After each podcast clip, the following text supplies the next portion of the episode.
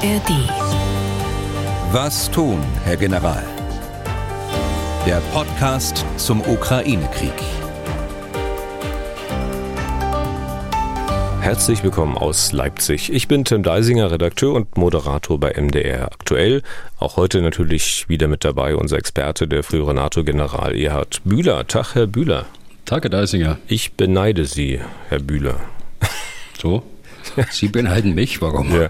Na, Sie sind immer noch da, nehme ich mal an, wo es warm ist. Äh, das, was wir hier in Deutschland haben, das, äh, also ich kann ja jetzt auch nur für Leipzig sprechen, hat ja mit Sommer zurzeit nichts zu tun. Und irgendwie male ich mir auch schon ein bisschen aus, äh, dass ich Sie vielleicht in einem der nächsten Podcasts mal fragen muss, Herr Bühler, irgendwie haben wir heute relativ laute Hintergrundgeräusche. Was ist denn da los? Und dass sie dann zugeben müssen, ja, Herr Deisinger, ach, ich habe mir mal gedacht, ich setze mich heute mal an den Strandkorb und mache den Podcast mal zwischen zwei Badegängen. Aber so wird es nicht okay. sein, ne? Nee, so wird es nicht sein. Ja, ich weiß auch, dass sie das nie machen würden. Vielleicht würde ein oller Journalist überlegen, ob man das nicht so tun könnte, aber als Militär, naja, einmal diszipliniert, immer diszipliniert. Aber auf jeden Fall würde ich es Ihnen gönnen naja. und hoffe, dass Sie demnächst auch mal richtig dazukommen, zu entspannen und sich zu erholen und, und vielleicht auch zu baden. Das Wetter auf jeden Fall ist ja danach, oder? Ja, ja, es ist schön warm, sommerlich warm, äh, wie es halt äh, auf dem Balkan ist, äh, um die Jahreszeit. Aber nächste Woche, da sind wir an der Adria. Aber da werde ich ganz sicher nicht den Strand, am Strand den Podcast mit Ihnen aufnehmen. Ja, was aber schon die Ankündigung war, dass auch wenn Sie Badeurlaub machen, äh, wir weiter mit dem Podcast für unsere Hörerinnen und Hörer da sind. Wir zeichnen heute ein bisschen später auf als sonst üblich. Äh, wir haben es jetzt, äh, naja, gegen 13.30 Uhr am Freitag. Und was haben wir heute vor? Neben dem Blick auf die aktuelle Lage und auf aktuelle Meldungen. Wir fliegen mal ein bisschen die sogenannte Parlamentsschleife mit und sprechen darüber, ob das eine gute Erfahrung ist. Oder ein bisschen profaner ausgedrückt. Der Bundestag hat ja viel Entscheidungsgewalt an sich gezogen, was die Beschaffung bei der Bundeswehr betrifft. Bei Posten, ich glaube über 25 Millionen Euro, muss erst der Haushaltsausschuss sein Okay geben. Das Projekt dreht dann also eine sogenannte Parlamentsschleife. Wie lange, weiß am Ende keiner. Sicher ist nur, dass Beschaffung halt so nicht schneller wird aber vielleicht hat es ja dennoch Sinn. Wir reden drüber. Und Hörerfragen beantworten wir natürlich auch wieder. Natürlich auch die, die wir am Dienstag nicht mehr geschafft haben, weil wir dann doch ein bisschen lange über den Taurus gesprochen haben. Mit dem will ich auch gleich nochmal beginnen, Herr Bühler. Michael Quast hat uns dazu Folgendes geschrieben. Zitat, wenn es doch so schwierig ist, diese Taurus also, ne, in ein fremdes mhm. Kampfflugzeug zu integrieren, wäre es da nicht eine Überlegung wert, für diesen Zweck zwei oder drei Tornados der Bundeswehr gleich mit beizustellen? Die Ausbildung wäre ja sicher auch nicht so umfangreich für diesen begrenzten Einsatzzweck. Wie denken Sie darüber, Herr Bühler? Mit freundlichen Grüßen. Also man kann schon auf diese Idee kommen. Äh, der Taurus-Flugkörper wurde ja zuerst äh, in den Tornado integriert bei der Bundeswehr und dann später beim Eurofighter. Insofern äh, ist es schon richtig, also ein, ein Tornado-Flugzeug kann den Taurus ohne große Vorbereitungen auch mit sich führen und abfeuern. Aber nun hat der Verteidigungsminister ja am gestrigen Donnerstag gesagt, dass erstmal keine Taurus geliefert werden sollen, auch wenn es sich so anhört, als ob das letzte Wort noch nicht gesprochen ist. Also offensichtlich gibt es da noch äh, Gespräche und gibt es da noch Bewegungen. Das sah nicht so aus, als ob das jetzt endgültig ist. Aber das Bereitstellen von äh, Tornados ist nicht so einfach. Äh, selbst für zwei bis drei Maschinen müsste man die gesamte Bodentechnik äh, mit bereitstellen. Also äh, nicht von der Quantität her, aber von der Qualität her. Sie brauchen jedes, ob das jetzt zwei Flugzeuge sind oder 20 Flugzeuge, sie brauchen jedes System, um das Flugzeug am Boden vorbereiten zu können für seinen Einsatz. Es stellt sich mehr noch als bei der F-16 die Ausbildungsfrage, äh, die fliegerische Ausbildung, aber auch die taktische Ausbildung. Äh, zudem äh, ist Deutschland und die technische Ausbildung natürlich äh, dazu. Zudem ist Deutschland der letzte Nutzer des Tornados in Europa. Und da stellt sich dann die Ersatzteilfrage, mehr noch als bei einem Modell wie der F-16, das ja in ganz großen Mengen weltweit eingesetzt ist bis heute. Ich meine deshalb, gute Idee, wird so nicht realisiert werden. Das ist meine Prognose. Ich meine, die Ukraine sollte sich auf die F-16-Koalition konzentrieren. Sie nimmt jetzt Formen an. Die Ausbildung wird in wenigen Tagen und Wochen beginnen, also noch im August. Und der Chef der ukrainischen Luftwaffe hat äh, prophezeit, dass es keine sechs Monate dauern wird, sondern nur vier. Das heißt, sie würden äh, noch in diesem Jahr einsatzbereit sein. Okay. Und dann noch eine Nachfrage dazu, und zwar von Ulrich Höxer. Er möchte wissen, ob der Taurus überhaupt einfach so weitergegeben werden dürfte. Er führt das Missile Technology Control Regime kurz MTCR oder MTCR an, einen Vertrag über die Nichtverbreitung von Trägersystemen mit einer Reichweite von mehr als 300 Kilometern. Deutschland ist ja Mitglied seit, ich glaube, 1987 schon. Ja, das war die Hochzeit der Rüstungskontrolle damals und ähm, die Sorge war, dass ähm, Hochtechnologie und gerade äh, Trägersysteme mit großer Reichweite dann an äh, Staaten äh, abfließen, äh, wo man nicht ganz so sicher ist, ob das dann sicherheitspolitisch auch verantwortbar ist und vor allen Dingen auch nicht in den terroristischen Bereich äh, dann geliefert werden. Also es gehören diesem äh, Kontrollregime 35 Staaten an.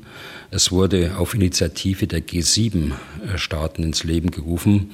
Deshalb gehören unter anderem die USA mit dazu, Frankreich gehört äh, damit dazu, dann Großbritannien und natürlich auch Deutschland, Italien. Und nach und nach sind andere Staaten, auch Russland, dazugekommen.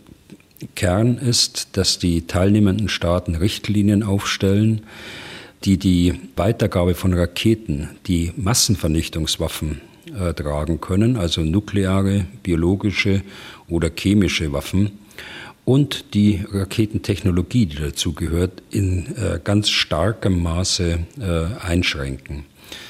Die äh, Absichtserklärung ist aber keine bindende Verpflichtung, also kein Vertrag, wie Sie sagen können, sondern eben eine unverbindliche Absichtserklärung. Und wenn man jetzt in die Inhalte reinschaut, der Taurus kann keine Massenvernichtungswaffen tragen, also keine Nuklearwaffen, chemische, biologische. Die Absichtserklärung betrifft also äh, diesen Taurus gar nicht. Zudem hat die Absichtserklärung, wie ich gerade schon sagte, den Zweck, dass die Technologie nicht in falsche Hände gerät, auch zum Beispiel an Terroristen.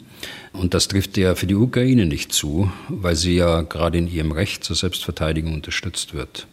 Aber richtig ist schon, dass man äh, sich vorbereiten muss und dass man auch einen solchen äh, Schritt dann auch äh, entsprechend des Kontrollregimes politisch begründen muss und äh, das sich auch tun wird, so auf dieser Linie. Okay.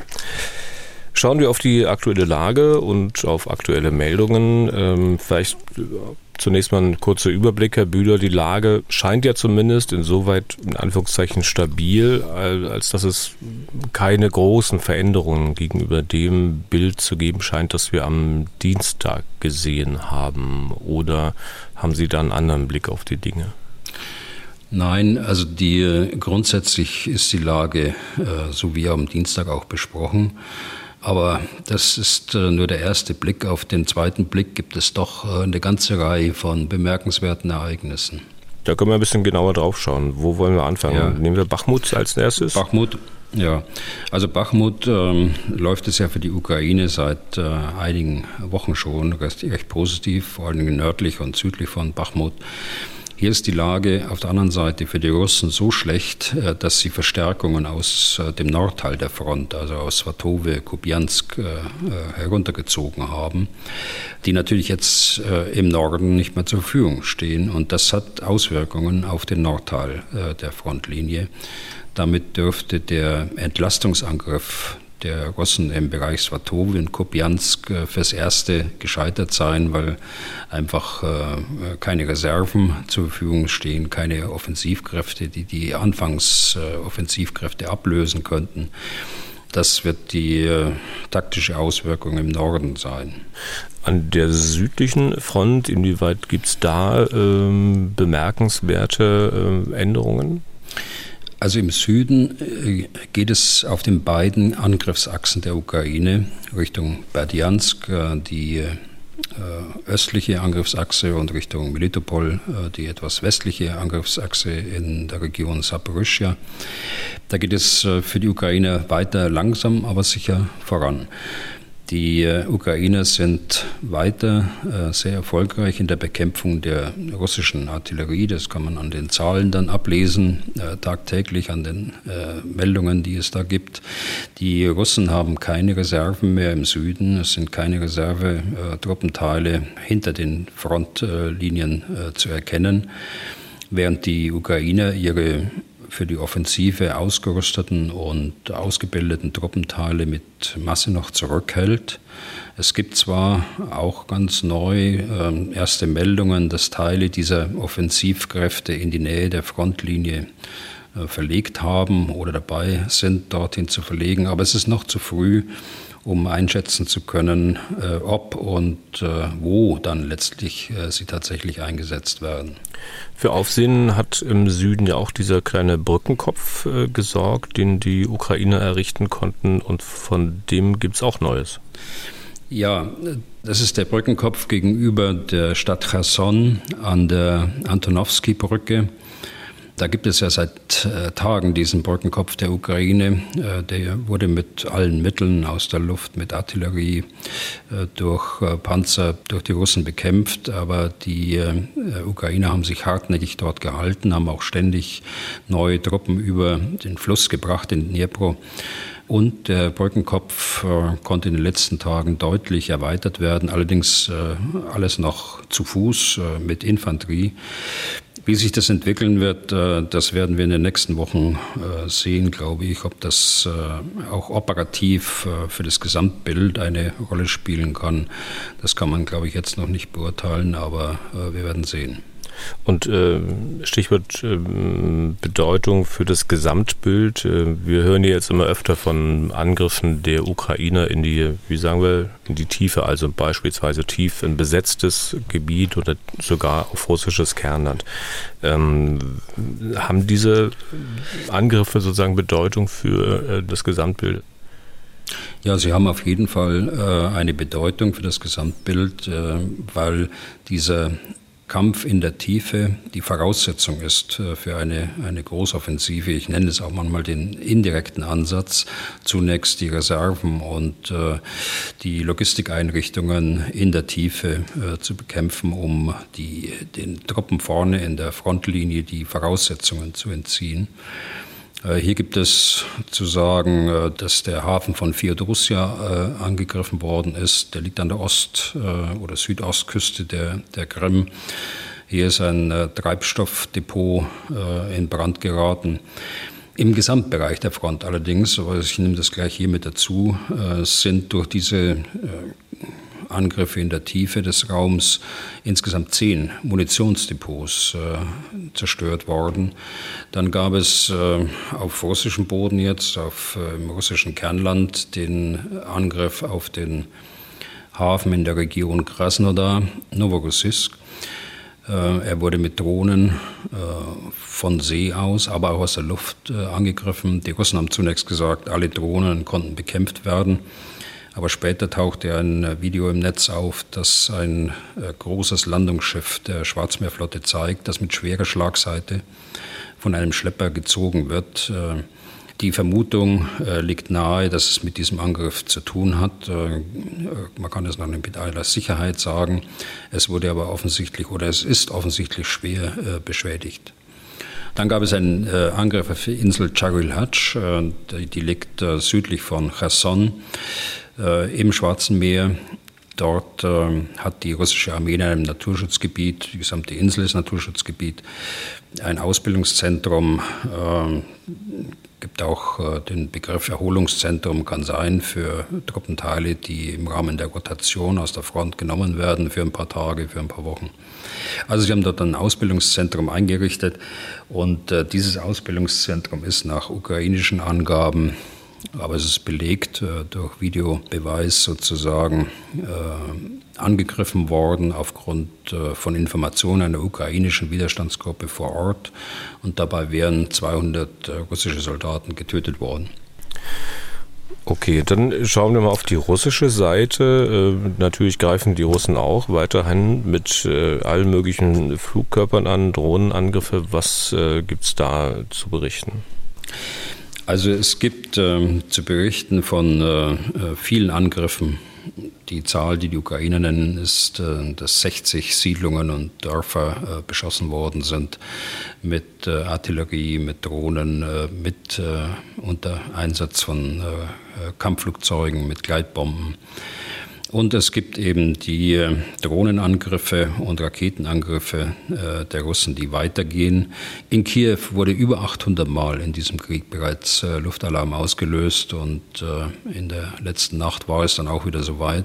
Es sind allerdings alle 15 Drohnen auch abgeschossen worden. Aber es gab auch erneute Angriffe auf die ukrainischen Donauhäfen, insbesondere auf Ismail. Das ist der etwas östlich gelegene, also mehr zur Donaumündung äh, gelegene kleine Hafen. Auf der anderen Seite der Donau ist, oder in der Mitte der Donau ist die Grenze zwischen äh, Rumänien und äh, der Ukraine. Ähnlich wie vor einigen Tagen äh, in dem anderen Hafen in Reni wurden Hafenanlagen und Getreidelagerhäuser attackiert. Die Bilder sind auch äh, vorhanden. Die kann man sich ansehen. Es sollen insgesamt 40.000 Tonnen Getreide bei einem Angriff vernichtet worden sein. Und um das mal ins Verhältnis zu setzen, Putin hat ja bei dem Gipfel in Petersburg äh, mit den afrikanischen Staatschefs und äh, afrikanischen Delegationen anderer Staaten versprochen, dass er Getreide kostenlos liefert an, äh, an die Afrikaner und er sprach von 50.000 Tonnen.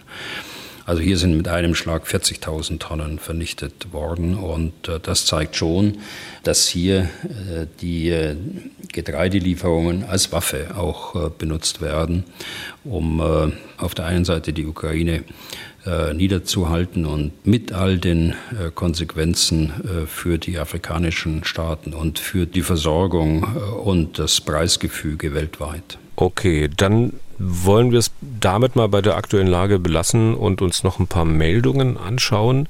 Die Briten, Herr Bühler, wollen erkannt haben, dass Russland eigentlich erstmals seit Kriegsbeginn neue Kampfeinheiten aufstellt, also die bestehenden nicht nur mit Reservisten auffüllt, sondern wirklich neue Truppenteile schafft. Man nennt hier beispielsweise die 25. Armee. Können Sie dazu Näheres sagen? Also die Meldungen sind nicht ganz neu. Äh, Minister Shoigu hat äh, diese Neuaufstellung bereits im vergangenen Jahr angekündigt. Ich glaube, das war im Herbst. Also sie wollen die äh, Zahl der russischen Truppenteile langfristig vergrößern. Das war schon bekannt. Ähm, ich weiß jetzt nicht, ich habe das nicht gelesen bei den Briten, dass sie gesagt hätten, das wäre zum ersten Mal Erfolg, dass neue Kampfeinheiten aufgestellt worden sind. Das äh, wäre auch nicht ganz richtig, äh, glaube ich, denn wir hatten im Sommer letzten Jahres schon die dritte Armee, äh, die als Großverband aufgestellt worden sind. Allerdings, äh, und das ist der Unterschied, äh, waren die Soldaten damals äh, aktive Soldaten aus anderen Truppenteile und dann Reservisten, die im Rahmen der Teilmobilmachung verfügbar hm. gemacht worden sind. Aber man denkt sich doch, neue Truppenteile bräuchten doch eigentlich neue Soldaten, dass man die nicht von irgendwo zusammenklaubt. Hat denn die russische Armee neue Soldaten genügend? Nein, also sie, sie braucht ja, das Führungspersonal muss ja erfahren sein, das muss ja äh, gut ausgebildet sein, sonst bringt es ja nichts. Und das dauert ja äh, einige Zeit lang, bis man einen Kompaniechef ausbildet oder einen Bataillonskommandeur oder äh, höhere Offiziere auch noch und genau das Gleiche mit den Unteroffizieren. Also diese müssen ja aus irgendwelchen Strukturen der russischen Armee kommen für diese Neuaufstellungen. Und äh, das wird man dann auffüllen mit auf der anderen Seite äh, Wehrpflichtigen, die äh, einen Vertrag unterschreiben, einen entsprechenden Vertrag unterschreiben und äh, mit Reservisten. Der äh, Minister Scheugu hat auch gesagt, dass man in diesem Jahr schon 231.000 neue Soldaten rekrutiert hätte.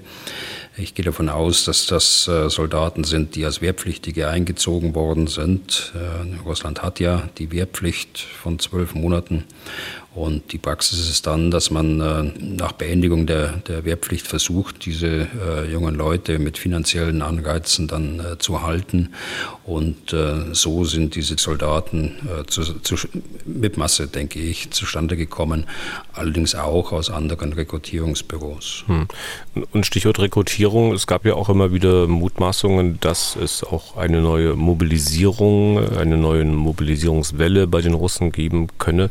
Die ist zumindest scheint so bislang ausgeblieben. Also zumindest ausgeblieben als, als, als offene Mobilisierungswelle. Ja, also es hat äh, verdeckte Mobilisierung gegeben über die letzten Monate und wahrscheinlich wird die Rekrutierung, so wie ich es gerade beschrieben habe, über die Wehrpflicht und die anschließende Verlängerung als Vertragssoldat auch ähm, so weitergehen.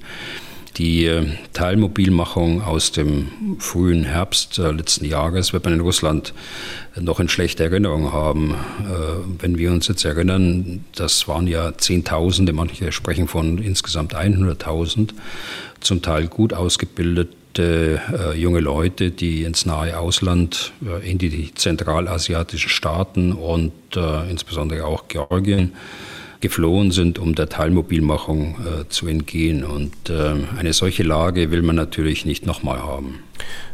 Mal weg vom Personal. Neue Kampfeinheiten bräuchten natürlich eigentlich auch neue Waffen. Also neu insoweit, als dass es ja auch kein sinnvoller Weg wäre, einfach da Gerät aus bestehenden Einheiten abzuziehen und die damit dann letztlich zu schwächen.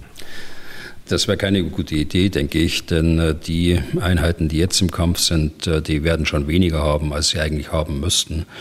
Äh, das ist kein sinnvoller Weg. Man wird sie auch nicht mit komplett neuem Gerät ausstatten können. So leistungsfähig ist die russische Industrie dann auch nicht, auch wenn sie teilweise auf Kriegswirtschaft umgestellt hat.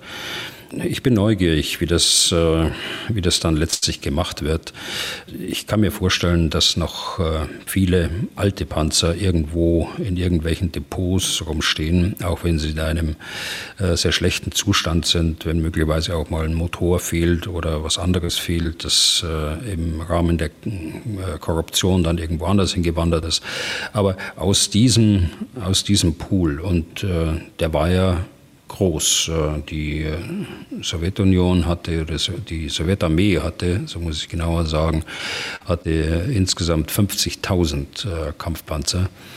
Äh, Im Rahmen der äh, Rüstungskontrolle äh, sind die Zahlen westlich des Urals zwar reduziert worden, aber was ostwärts des Urals passiert ist, da haben wir wenig Einblick und da wird es sicher noch das eine oder andere Depot geben, aus dem man dann altes Gerät wieder einsatzbereit machen kann wie effektiv das wird und äh, wie kampfstark dann äh, solche neuen Einheiten sind, materiell oder auch personell, äh, das wird man sehen. Hm, das wollte ich gerade nachfragen. Also das klingt jetzt alles so, als ob es um die Kampfstärke solcher neuen Einheiten oder Truppenteile nicht sonderlich gut bestellt sein wird, oder? Nein, natürlich nicht. Es ist ja ein zusammengewürfelter äh, Haufen, jetzt sage ich mal despektierlich.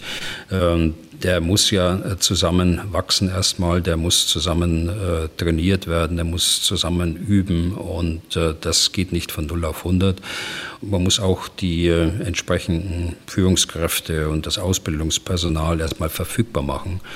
Die äh, Briten haben vor einiger Zeit, das heißt der britische Verteidigungsminister hat vor einiger Zeit eine Zahl genannt äh, nach britischen Geheimdienstquellen, äh, sind etwa 97 äh, Prozent der russischen Landstreitkräfte gebunden, heute schon gebunden durch den Krieg in der Ukraine. Und dann ist schon die Frage erlaubt, wo soll das ganze Personal herkommen? Wie bewerten Sie in diesem Zusammenhang, dass die Russen das Einberufungsalter erhöht haben? Ich glaube jetzt auf 30 Jahre. Ja, das ist die Grenze für Wehrpflichtige. Die ja. war bei 27 und ist jetzt äh, 30. Das heißt, man will äh, nochmal äh, mehr das äh, Potenzial äh, ausschöpfen, das die äh, Wehrpflicht hier bietet. Äh, sonst war es ja so, dass wenn einer 27 war und noch nicht einberufen worden ist, aus welchen Gründen auch immer, konnte er nicht mehr einberufen werden, jedenfalls äh, nach den Gesetzen. Ob sie richtig angewandt wurden oder werden, das ist eine andere Frage. Aber es erhöht auf jeden Fall die Zahl derer, die als Wehrpflichtige zur Verfügung stehen. Es gab dieser Tage auch mal eine Hochrechnung, wie viele Soldaten die Russen in den besetzten Gebieten zwangsrekrutiert haben sollen. Angeblich sollen das so bis zu 60.000 bislang gewesen sein. Die Zahl kommt von ukrainischer Seite. Wie schätzen Sie das ein? Also so wirklich äh, einschätzen kann ich das nicht, äh, muss ich Ihnen sagen. Auf die Bevölkerungszahl bezogen und äh, da ist, sind sicher die Regionen äh, Luhansk und Donetsk, die äh, vor dem Februar letzten Jahres bereits äh, besetzt waren und die Krim äh, als erstes zu nennen. Also von der reinen Zahl her kann es schon plausibel sein. Aber es sind äh, mit dem Begriff äh, Zwangsrekrutierung ist wohl die Wehrpflicht gemeint, die jetzt auch in diesen Gebieten durchgesetzt werden soll, weil es ja Russland ist aus der Sicht Russlands. Na, angeblich hat man auch Leute einfach auf der Straße weggefangen und die dann äh, sozusagen dazu gezwungen, in der russischen Armee zu dienen. Ähm, wenn die denn, ich behalte mal den Begriff bei, wenn die denn zwangsrekrutiert mhm. sind, also quasi gegen ihren eigenen Willen, ähm, welchen Nutzen haben die dann überhaupt für die russische Armee? Ja, es kommt darauf an, wie sie, wie sie zu Russland stehen. Äh, es hat ja in Teilen einen Bevölkerungsaustausch gegeben in diesen Gebieten. Da wird sicher der eine oder andere äh, auch für äh, Russland kämpfen, äh, wenn er denn kämpfen muss. Äh, viele werden aber auch äh, Ukrainer sein und äh, überhaupt keine Motivation haben, die tatsächlich, und da trifft dann der Begriff Zwangsrekrutierung zu, die dann gezwungen werden, als Wehrpflichtige der russischen Armee beizutreten. Also ich schätze den, den Wert dieser, dieser Soldaten, selbst wenn sie technisch gut ausgebildet werden, in Bezug auf die Motivation, in Bezug auf, die, auf den Sinn äh, des Ganzen äh, niedrig ein. Aber kann sein, dass so ein, äh, ich sag mal, ziemlich perfider Gedanke dahinter steht. Ne? Also auch wenn wir sie gezwungen haben, naja, wenn sie angegriffen werden, dann haben die sicher Angst um ihr Leben, dann verteidigen die sich von ganz alleine, schießen auf den Gegner und nützen uns alleine schon deswegen. Kann sein, dass so eine Überlegung dahinter steht? Ich hoffe nicht, ich hoffe nicht. Äh, aber es gibt natürlich ähm, äh, viele Tätigkeiten auch, die jetzt äh, nicht unbedingt Infanterist bedeutet in der vordersten Frontlinie, in der Logistik, in der Administration, in der Planung, was auch immer, gibt es genügend Möglichkeiten für den Einsatz solcher Leute. Und wie sehen Sie das auf ukrainischer Seite? Also hier wird es ja auch Soldaten, auch an der Front geben, die da möglicherweise nicht sein wollen, die gar nicht kämpfen wollen, aus welchen Gründen auch immer. Also da haben wir eigentlich äh, kaum Anzeichen dafür. Es gibt die eine oder andere Stimme, das stimmt, äh, die äh, in diese Richtung argumentiert und auch äh, sich gegenüber Journalisten so äußert. Aber das scheint mir kein grundsätzliches Problem zu sein. Die äh, Motivation insgesamt des ukrainischen Volkes ist ja recht hoch. Die Resilienz ist sehr hoch und ähm, auch die Motivation der ukrainischen Soldaten insgesamt ist hoch. Okay, dann kommen wir noch zu kurz einer anderen Meldung. Äh, eine bezieht sich da auf Getreidefrachter. Russland hat ja alle Frachter im Schwarzen Meer zu potenziellen militärischen Zielen erklärt. Trotzdem äh, haben wohl drei Schiffe, und zwar aus Israel, Griechenland und einer mit türkisch-georgischer Registrierung, das war der Stand vom Montag, einen ukrainischen Getreidehafen im Donaudelta angesteuert. Äh, sie haben damit also die russische Warnung ignoriert und all das soll unter einer, ich sag mal, Eskorte von NATO-Flugzeugen erfolgt sein. Was können Sie dazu sagen? Also der Begriff Eskorte ist, glaube ich, nicht richtig. Äh, das waren Aufklärungsflugzeuge, die ganz routinemäßig die äh, Grenzen der NATO-Partner äh, Rumänien, Bulgarien, Türkei abfliegen oder im internationalen Luftraum operieren denn natürlich wollen diese Staaten, aber auch die NATO insgesamt wissen, was an ihrer Grenze passiert. Und vor diesem Hintergrund äh, muss man den Einsatz der Aufklärungsflugzeuge auch an diesem Tag sehen. Man muss ihn zweitens vor dem Hintergrund des Beschlusses des NATO-Ukraine-Rates, äh, glaube Anfang der Woche, sehen, da hat man ja als quasi Ergebnis dann präsentiert, dass man die Anzahl der Aufklärungsflüge noch verstärken will. Also das sind, äh, ist keine Eskorte im Sinn von äh, einer Schutzfunktion, sondern das sind äh, Aufklärungsflugzeuge, Seeaufklärer, Masse, aber auch äh, Drohnen für die internationalen Gewässer. Äh, das äh, kann auch sein. Im Detail weiß man das nicht, welche Flugzeugtypen es sind, aber ich kann nur sagen, aus, wie die NATO das macht, das sind Aufklärungsflugzeuge gewesen. Hm. Also keine Flugzeuge, die da irgendwie hätten bewaffnet in einen möglichen Konflikt mit den Russen eingreifen können, wenn die möglicherweise auf die Frachter geschossen hätten.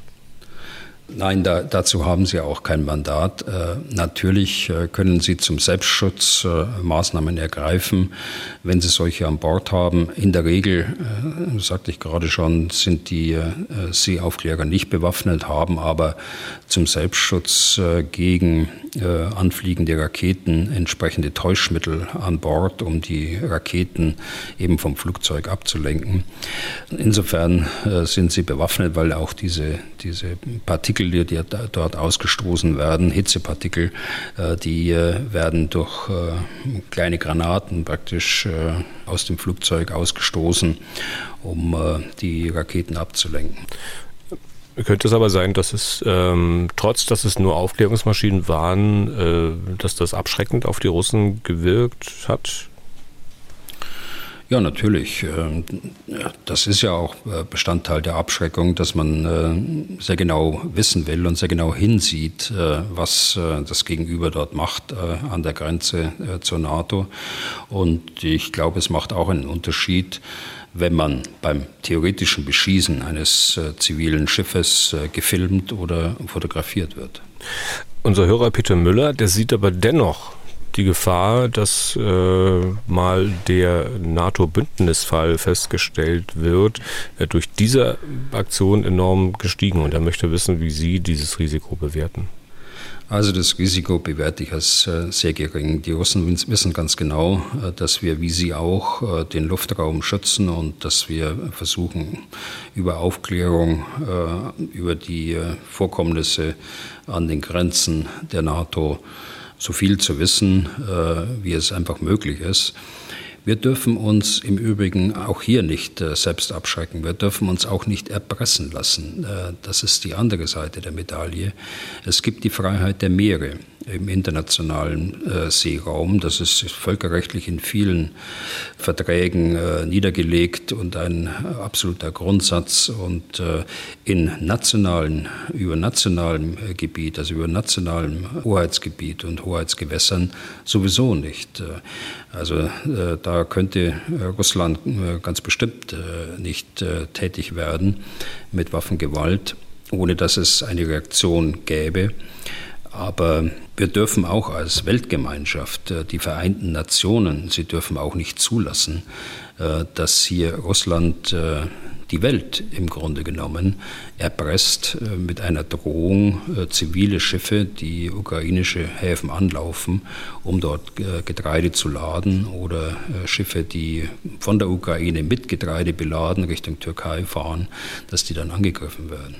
Timo Böhm aus Oberhausen, der hat uns dazu auch geschrieben, und zwar folgendes, ich zitiere mal, könnte sowas nicht als dauerhafte Lösung zum Getreideexport genutzt werden? Wenn ich mir die Karte anschaue, könnten die Frachter doch nach der Ausfahrt aus dem Donaudelta ins Schwarze Meer die Küste hinab in den Hoheitsgewässern von Rumänien, Bulgarien und der Türkei fahren und so das Schwarze Meer verlassen, ohne Gefahr zu laufen, von den Russen attackiert werden. Die Russen würden sich wohl kaum trauen, ein ziviles Ziel auf NATO-Gebiet anzugreifen.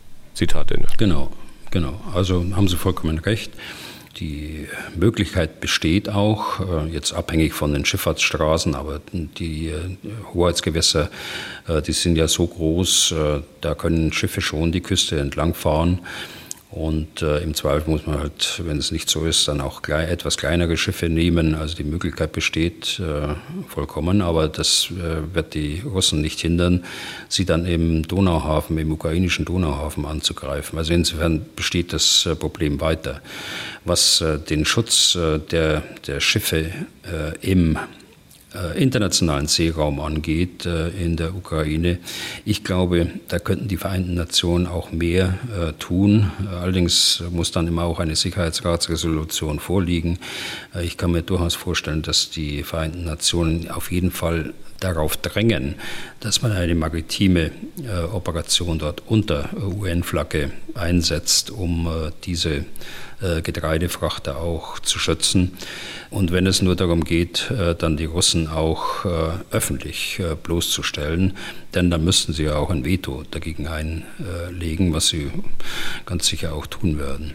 Aber dann wäre zumindest klar der Weltöffentlichkeit, wer hier äh, erpresst und äh, wer hier die Auslieferung von dringend notwendigen äh, Getreide an viele Staaten Afrikas verhindert. Dann noch eine Sache aus dem Ticker. Der ukrainische Militärgeheimdienst hat gemeldet, dass es auf der Krim systematisch Angriffe auf russische Stützpunkte gebe. Und er meint hier nicht solche mit Drohnen oder Raketen, sondern Angriffe durch Krim-Bewohner, die beispielsweise Molotow-Cocktails auf die russischen Einrichtungen dort werfen. Wie wichtig, wie hilfreich sind denn solche Aktionen? Also ich glaube, Stichwort Molotow-Cocktails, ähm, wir müssen da zwei Dinge auseinanderhalten. Einmal diesen engeren Kern, so wie Sie es gerade geschildert haben, auf der Krim, äh, dass, dass dort äh, äh, Bevölkerung, ich will noch gar nicht mal sagen Partisanen, äh, das ist Bevölkerung, die hier äh, Molotow-Cocktails äh, auf russische Einrichtungen werfen. Und zweitens, das, was jetzt gerade in den letzten Tagen vermehrt passiert ist, aber eigentlich schon den gesamten Krieg über andauerte, äh, dass man in Russland selbst Molotow-Cocktails auf Rekrutierungsbüros äh, geworfen hat. Insgesamt ähm, habe ich von 130 Vorfällen gelesen äh, in Russland selbst. In den letzten Tagen 30, äh, Schwerpunkt in, äh, im westlichen Teil der Russischen Föderation, aber dann äh, rüber bis zum Pazifik sind solche Vorfälle da waren. Also das eine ist der Protest äh, in Russland selbst äh, gegen den Krieg und gegen die Rekrutierung, die, gegen die Mobilisierung. Und das andere ist äh, der Widerstand der Bevölkerung auf der Krim gegen die Besatzer. Ja, hilfreich ist das äh, für die Ukraine allemal, denn äh, die Besatzer haben es schwer. Dann, sie müssen mehr Sicherheitskräfte äh, dort unten einsetzen, auf der Krim oder in den besetzten Gebieten, als es ohnehin schon haben. Diese Sicherheitskräfte fehlen an anderen Stellen natürlich, wo sie auch gebraucht würden. Und äh, es macht äh, jetzt auch psychologisch äh, deutlich, dass die Menschen dort unten mit der Besatzung, mit der Besatzungsmacht nicht einverstanden sind.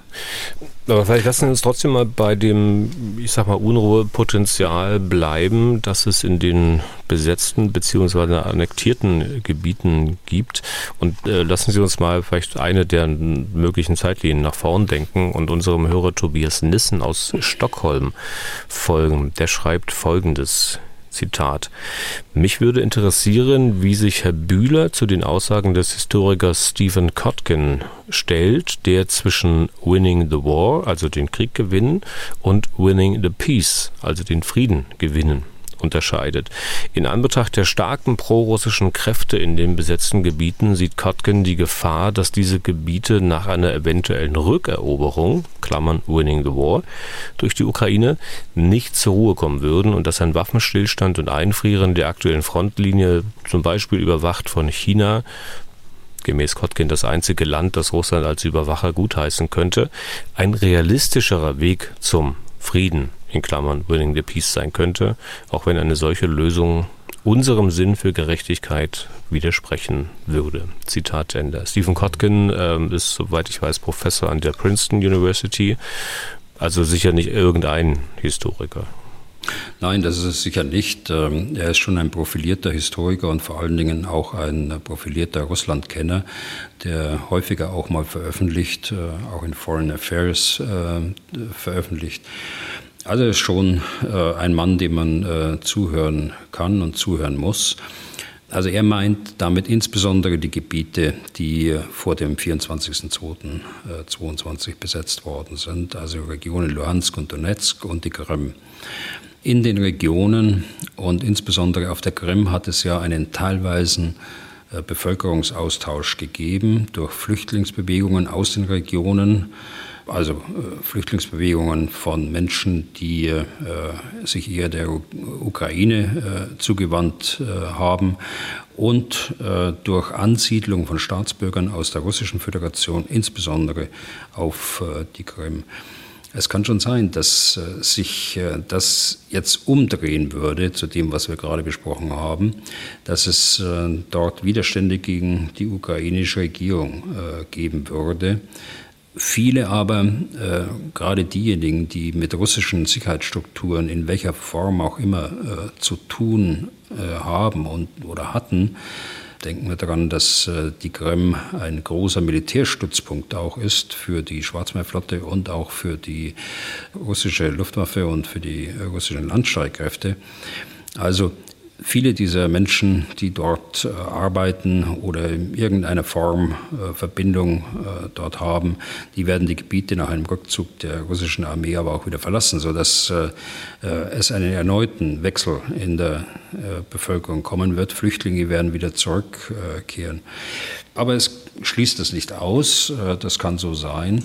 Nur einfach die aktuelle Frontlinie jetzt einzufrieren und auf Besserung zu hoffen, finde ich keine gute Idee. Äh, da kommt mir äh, Südkorea und Nordkorea in den Sinn. Wir haben ja gerade den 70. Jahrestag des Waffenstillstandes im Koreakrieg miterlebt und es ist nach wie vor eine der ganz großen äh, Hotspots äh, in der Welt, was äh, die Spannungen angeht und das sich zum Teil auch entlädt von Zeit zu Zeit mit gegenseitigem Beschuss. Und, und aus dieser Betrachtung her würde ich sagen, auch wenn es schwierig und kompliziert ist, ich glaube, dass wir einen gerechten Frieden brauchen, der von den Menschen akzeptiert wird. Das muss natürlich auch Lösungen geben für die Menschen, die sich mehr Russland zugewandt haben. Äh, wird äh, in bestimmten Gebieten auch die Vereinten Nationen dazu bringen müssen, Referenten abzuhalten. Das äh, Stichwort Autonomie muss betrachtet werden. Also insgesamt ein gerechter Frieden. Sonst wird dieser Konflikt ebenso wie gerade bei Nordkorea, Südkorea über die nächsten Jahrzehnte noch das Leben äh, hier in Europa beeinflussen. Aber weil Sie Korea angeführt haben, Herr Bühler, will ich Ihnen mal kurz entgegenhalten, ähm, okay, es gibt da eine Demarkationslinie, es gibt eine Grenze zwischen Nord- und Südkorea, aber es gibt keinen Krieg. Und wenn wir mal schauen, was aus Südkorea geworden ist, was das für ein Land geworden ist, welche Erfolge das Land hat, ähm, dann ist das doch eher ein Argument, das dann für ein Kotkin spricht. Ja, ich schaue dann lieber erstmal nach äh, Nordkorea äh, und äh, schaue auf ein Nordkorea, das Interkontinentalraketen entwickelt hat, das Interkontinentalraketen mittlerweile auch abschießt, auch über andere Länder hinweg, Japan, auch Südkorea. Ich schaue auf Nordkorea, das die Hauptstadt äh, Südkoreas in Reichweite der Artillerie hat. Äh, ich schaue auf die Scharmützel zwischen beiden Staaten, was die Marine angeht. Also das ist weit entfernt davon, dass wir dort in einer Lage leben, dass ausgeschlossen ist, dass es nicht mal zu einem großen Konflikt um, diese, um diesen Korea-Konflikt hm. gehen wird. Aber die Raketen haben die Russen ja ohnehin schon. Ja, sicher, aber äh, sie schießen sie ja nicht über Japan oder über andere äh, Staaten dieser Welt und sie sind äh, äh zwar eine, ein Sicherheitsrisiko und äh, in Teilen auch eine Bedrohung äh, für die NATO, aber die NATO kann sich da ganz anders wehren dagegen. Okay.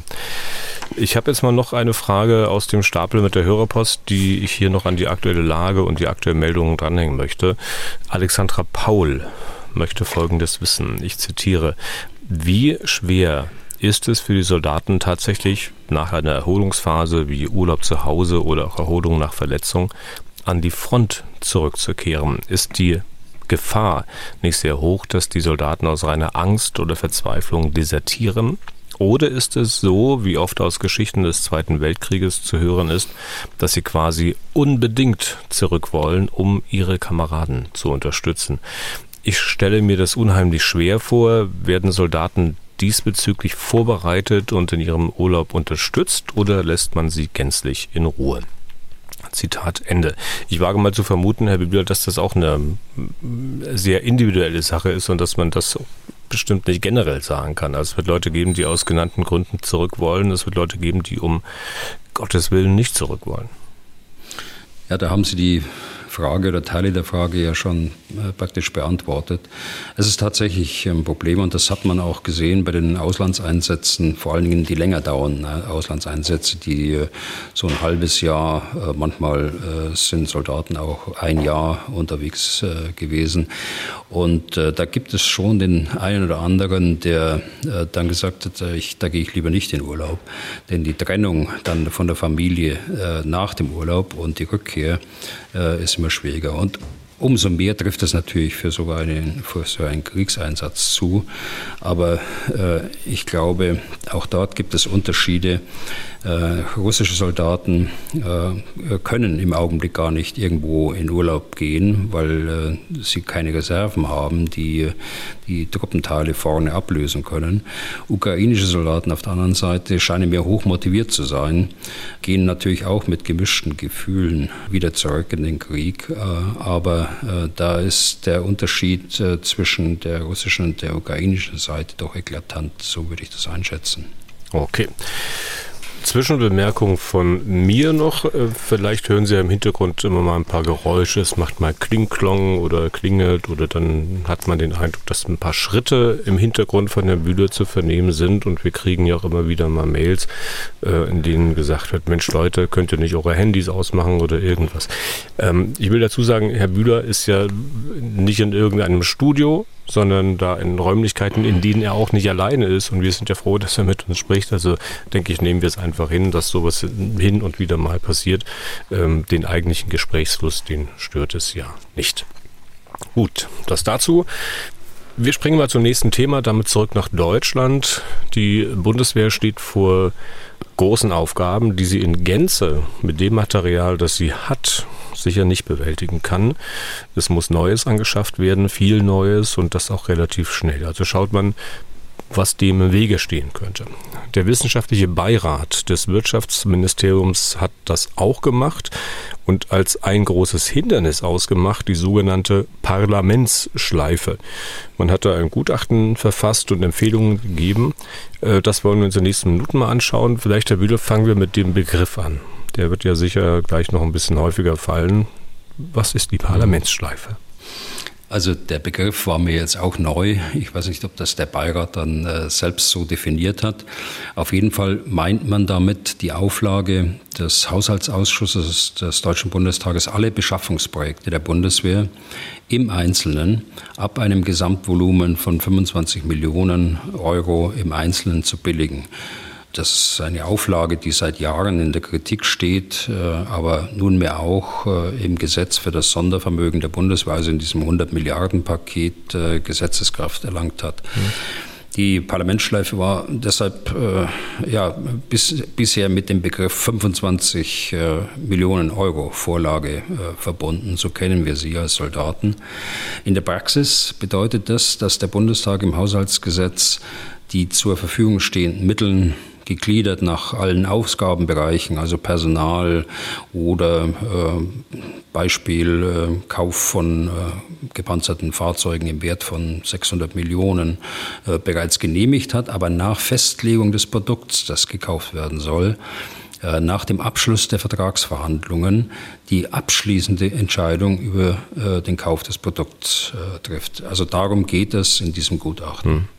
Heißt also, ein Projekt muss, ähm, ich will den Begriff nochmal nehmen, Parlamentsschleife, so ein Projekt muss erstmal so ein paar Ehrenrunden über dem Haushaltsausschuss drehen, bevor der dann irgendwann sagt, okay, wird gemacht oder äh, nö, machen wir nicht. Also in der Theorie reicht eine Sitzung des Haushaltsausschusses aus unter vorangehender Sitzung des äh, Verteidigungsausschusses. Aber in der Praxis, und das kritisiert der Beirat ja auch, äh, als Vermischung von Legislative und Exekutive, ähm, gibt es vorbereitende Gespräche, in denen die Positionierungen einzelner Abgeordneter oder Fraktionen äh, einfließen.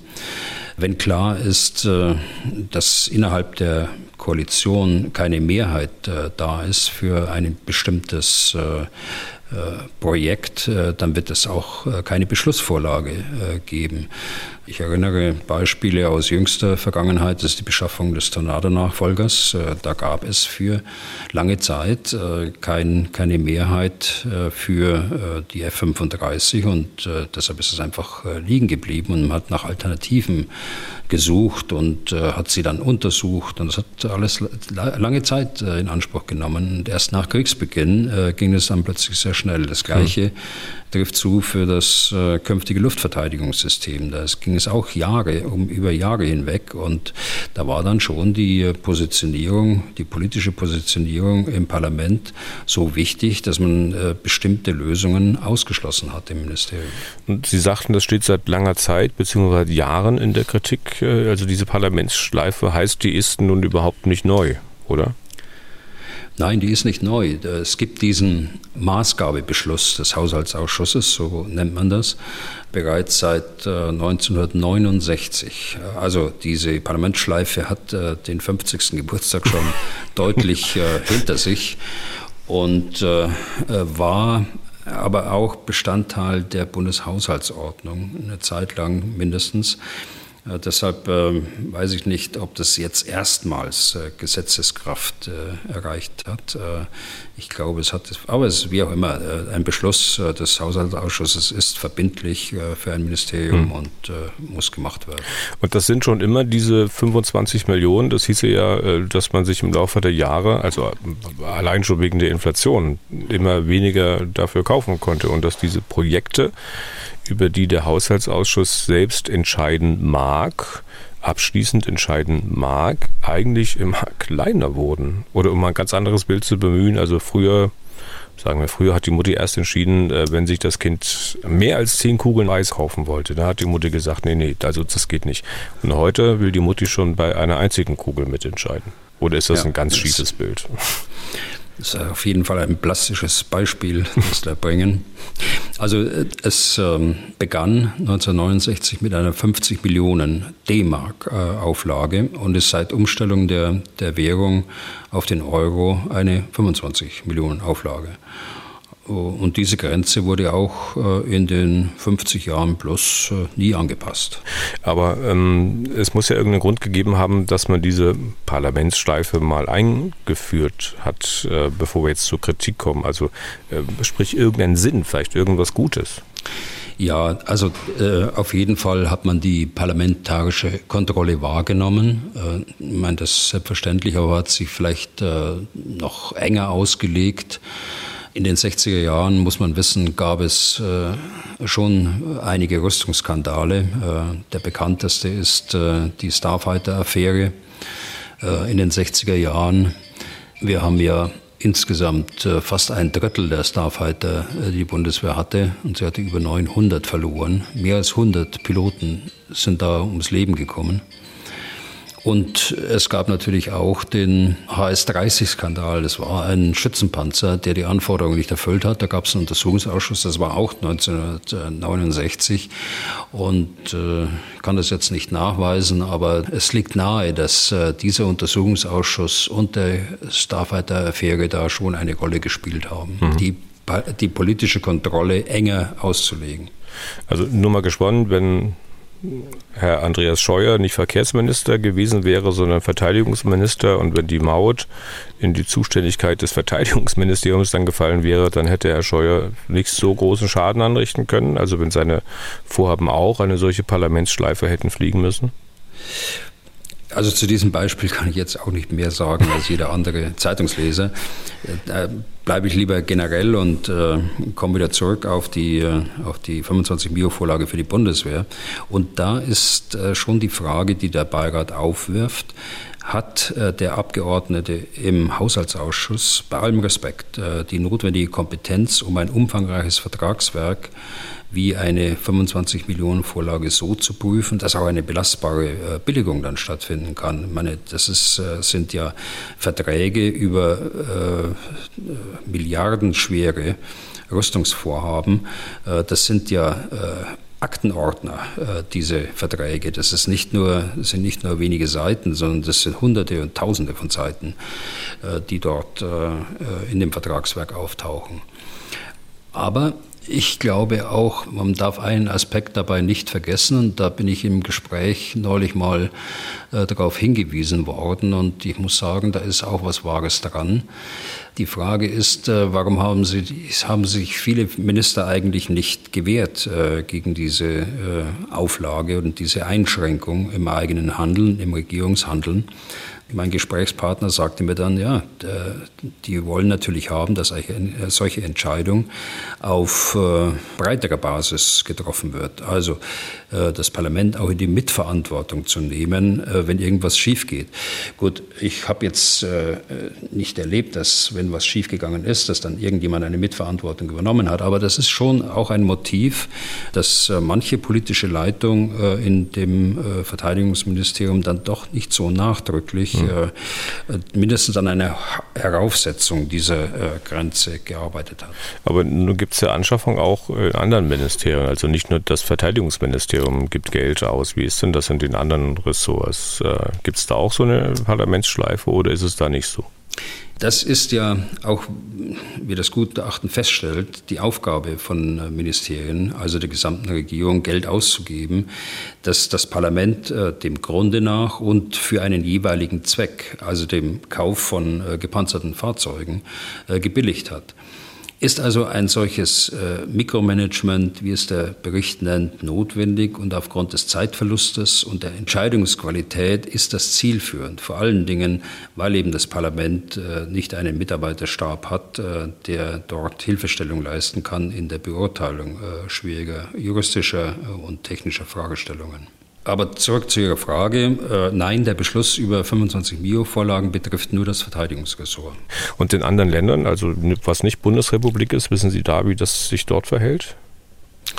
Also das kann ich im Einzelnen äh, nicht sagen. Äh, hm. Einige Länder haben Planungsgesetze, in denen äh, die Streitkräfteplanung, muss man sagen, bei den anderen dann über mehrere Jahre festgeschrieben wird und da lassen sie sich sehr äh, intensiv informieren, sehr also detailliert informieren, bevor dann sowas in einem Planungsgesetz übernommen wird.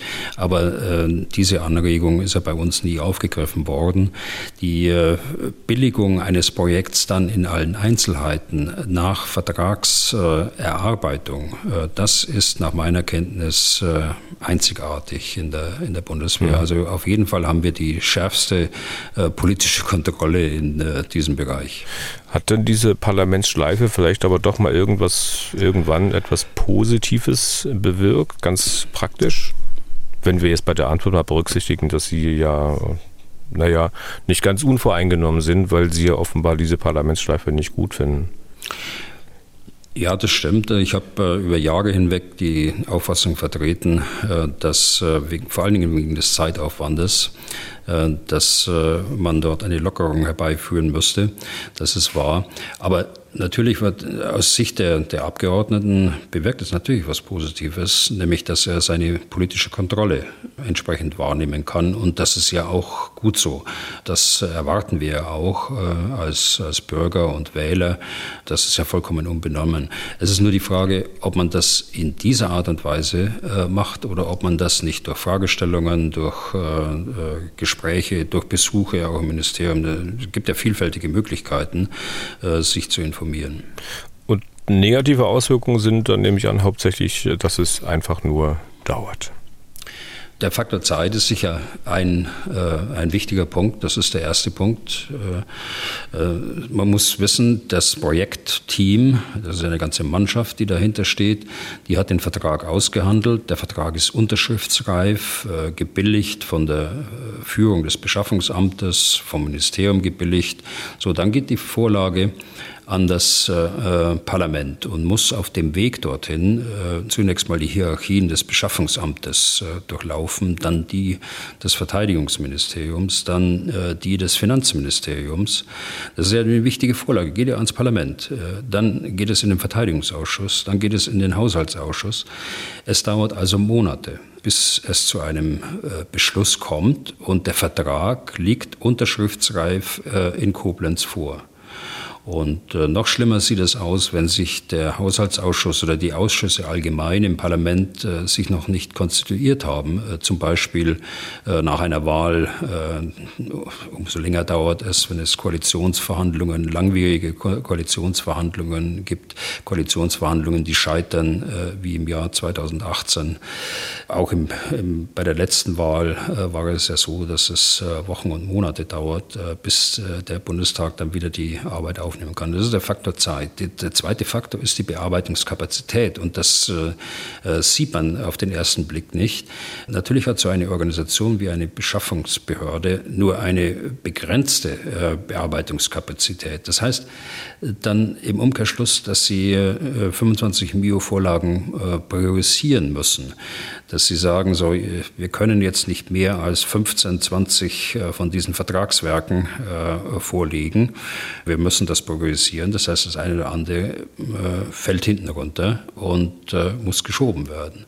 Und drittens, das referiere ich jetzt erst äh, nur mal, was der Beirat dazu sagt. Äh, der, der, der, wichtigste Punkt ist die Vermischung von Legislative und äh, Exekutive, dass äh, sich der Haushaltsausschuss da praktisch ein, äh, ein, eine Befugnis schafft, äh, die an Mikromanagement grenzt. Äh, so steht es in diesem Bericht drin. Der äh, Beirat, der wissenschaftliche Beirat, spricht von einer Schwächung der Verhandlungsposition der Regierung gegenüber der Rüstungsindustrie durch dieses Vorgehen. Der Bericht spricht von einem verstärkten Lobbyeinsatz der Industrie gegenüber den Entscheidern, die ja vorher mit der Vertragsdelegation der Regierung zusammensaß. Und nun hat es äh, mit Entscheidern zu tun im Parlament. Die Industrie kann da nochmal neu ansetzen, wenn sie nicht zufrieden ist. Äh, das ist damit gemeint. Nun kommt das Gutachten ja von Regierungsberatern, also nicht von Beratern der Parlamentarier. Also es kommt aus der Ecke der Exekutive. Da muss man sich doch über dieses Urteil eigentlich auch nicht wundern, was da gesprochen wird in diesem Gutachten. Nein, also das hat damit, glaube ich, nichts zu tun. Das ist ja ein, äh, der wissenschaftliche Beirat ist ja ein angesehenes Gremium von bekannten und äh, unabhängigen Professoren, äh, die da sicher auch zu einem unabhängigen Urteil gekommen sind. Äh, und jeder, der ein bisschen mehr noch daran interessiert ist, kann sich das im Internet ja ansehen. Der Bericht ist im Internet veröffentlicht und da steht die lange Liste von ungefähr 40 Professoren drin, die diesem wissenschaftlichen Beirat angehören. Hm. Ich glaube, bei Google einfach mal Gutachten und Parlamentsschleife eingeben, da kommt man zu diesem Dokument. Da, genau.